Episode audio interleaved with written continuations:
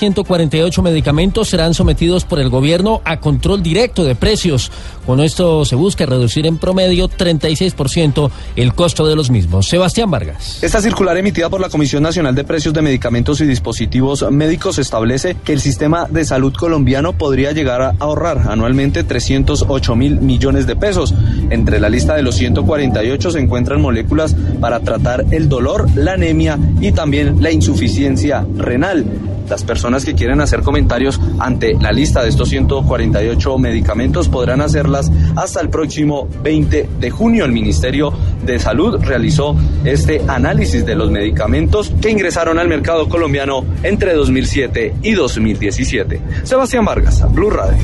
Sebastián, gracias. Más noticias a estar en Blue Radio. El gobierno respetará los contratos de la empresa Manzarubar en Cumaral Meta.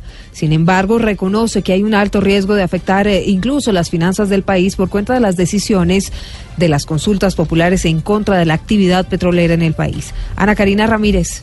El presidente de la Agencia Nacional de Hidrocarburos, Orlando Velandia, respondió al resultado de la consulta popular que votó en contra de la actividad petrolera en Cumaral Meta y dijo que la decisión de esta consulta no es vinculante. Sin embargo, señaló que es preocupante que no se puedan resolver las inquietudes de las comunidades dialogando y se tomen estas medidas, incluso que se amenace el sector petrolero. Está claro que los derechos que han adquirido estas compañías con anterioridad a estas decisiones tienen todo el respaldo y la presunción de legalidad, pero vuelvo y repito, esto hubiese podido hacerse en otro escenario si no acudimos a, a, estas vías como la que pasó el domingo anterior, que pues complican el desarrollo de la industria cuando lo hubiésemos podido hacer de mejor forma. Belandia confirmó que son más de cuatro departamentos de vocación petrolera que se van a ver afectados por las 20 consultas populares que se van a presentar.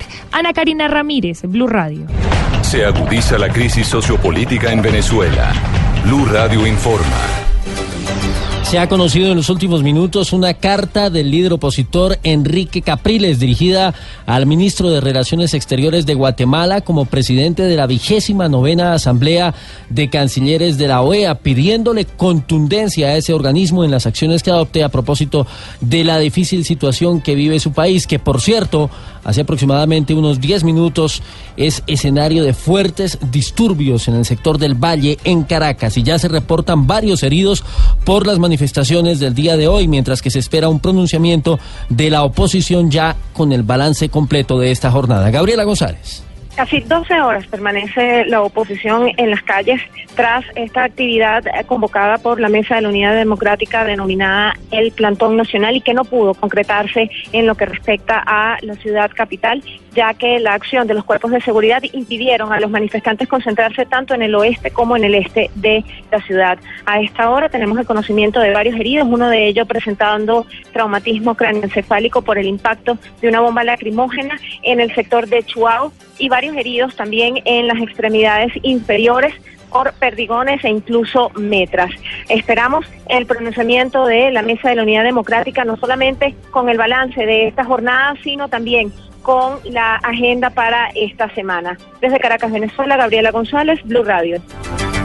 Gabriela, gracias. Y es que la fiscal general de Venezuela se ha convertido en la piedra en el zapato para el gobierno. Tanto así que un diputado chavista pedirá a la justicia evaluar su salud mental. Santiago Martínez en Caracas. Así es, buenas tardes. Para el partido de gobierno, la fiscal general Luis Ortega Díaz tiene problemas en su salud mental y por eso pedirán al Tribunal Supremo de Justicia que la evalúe a través de una junta médica. El diputado Pedro Carreño hizo esta declaración justamente unas semanas después de que la propia fiscal tuviese posiciones contrarias al Ejecutivo. Hay que ir al Tribunal Supremo de Justicia para que se conforme junta médica de expertos, de peritos, psicólogos y psiquiatras que le hagan una evaluación a la señora. ¿Para qué?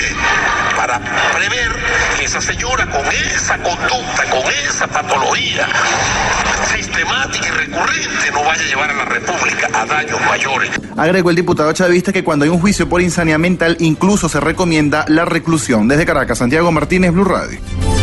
En Colombia se está cumpliendo un mes del secuestro de un funcionario de la ONU en el departamento del Guaviare. Las operaciones de la Fuerza Pública, Daniela Morales. El director del Gaula de la Policía, el general Fernando Murillo, aseguró que en este momento continúan las operaciones para dar con el funcionario de la Organización de Naciones Unidas que fue secuestrado hace un mes. Asegura que en este momento son seis unidades de la policía y 20 más del ejército. Hay un equipo especial de trabajo sobre este secuestro, señor de la ONU, donde está involucrado el Gaula militar, el Gaula de la policía. Estamos de la mano de la familia de este funcionario secuestrado y la ONU también participando de toda la actividad y el trabajo que está haciendo la ONU buscando una negociación para la pronta liberación de esta persona.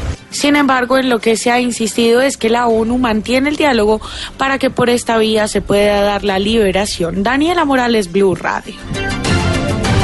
En deportes a las 6 y 14 la selección Colombia continúa su trabajo para el juego preparatorio frente al eh, equipo español este miércoles con transmisión de Blue Radio. Fabio Poveda.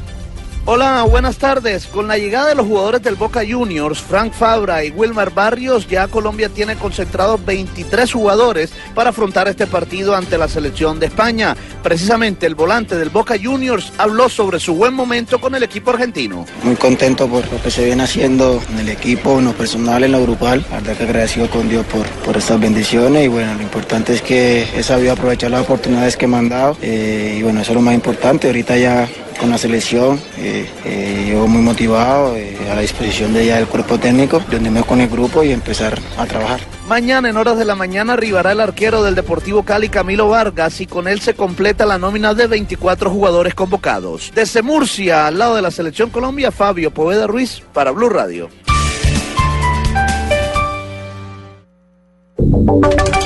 Ahora en Blue Radio, la información de Bogotá y la región. 6 de la tarde, 15 minutos. La alcaldía de Bogotá aceptó que son varios los problemas jurídicos que tienen detenido el proyecto de las cámaras de seguridad en los buses del SITP. ¿Cuáles son, David Gallego? Aunque ya se hicieron las pruebas para instalar las cámaras de seguridad y botones de pánico en los buses del SITP, varios temas jurídicos tienen detenido este proyecto y se está a la espera de un concepto que permita incluir estos aparatos electrónicos de seguridad dentro de los vehículos del sistema, obstáculo que el alcalde de Bogotá, Enrique Peñalosa, consideró absurdo. Son empresas privadas, pues las cámaras son públicas, pero eso tenemos que resolverlo. Definitivamente esto no puede ser un problema, tenemos que resolver. Yo di las instrucciones concretas de que me resolvieran este problema jurídico para ver cómo es que podemos instalar cámaras en estos buses y tiene que haber algún mecanismo eh, legal para poder resolver este tema que es, eh, toca decirlo, un obstáculo absurdo. Peñalosa dijo que luego de solucionar los temas jurídicos espera que se pueda abrir la licitación para el próximo mes de agosto. David Gallego Trujillo, Blue Radio. A esta hora, Blue Radio y Waze le cuentan cómo está la movilidad en Bogotá.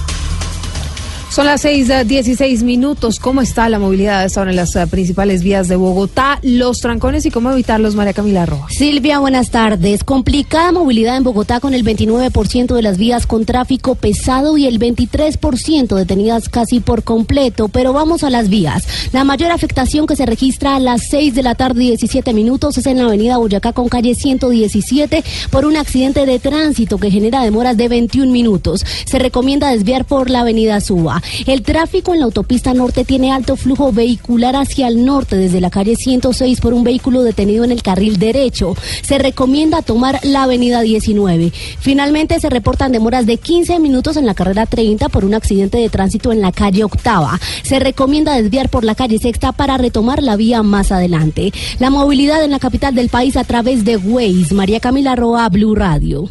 Muy bien, eh, María Camila, todo en noticias, actualización de estas y otras informaciones en blurradio.com. Continúen con Voz Populi.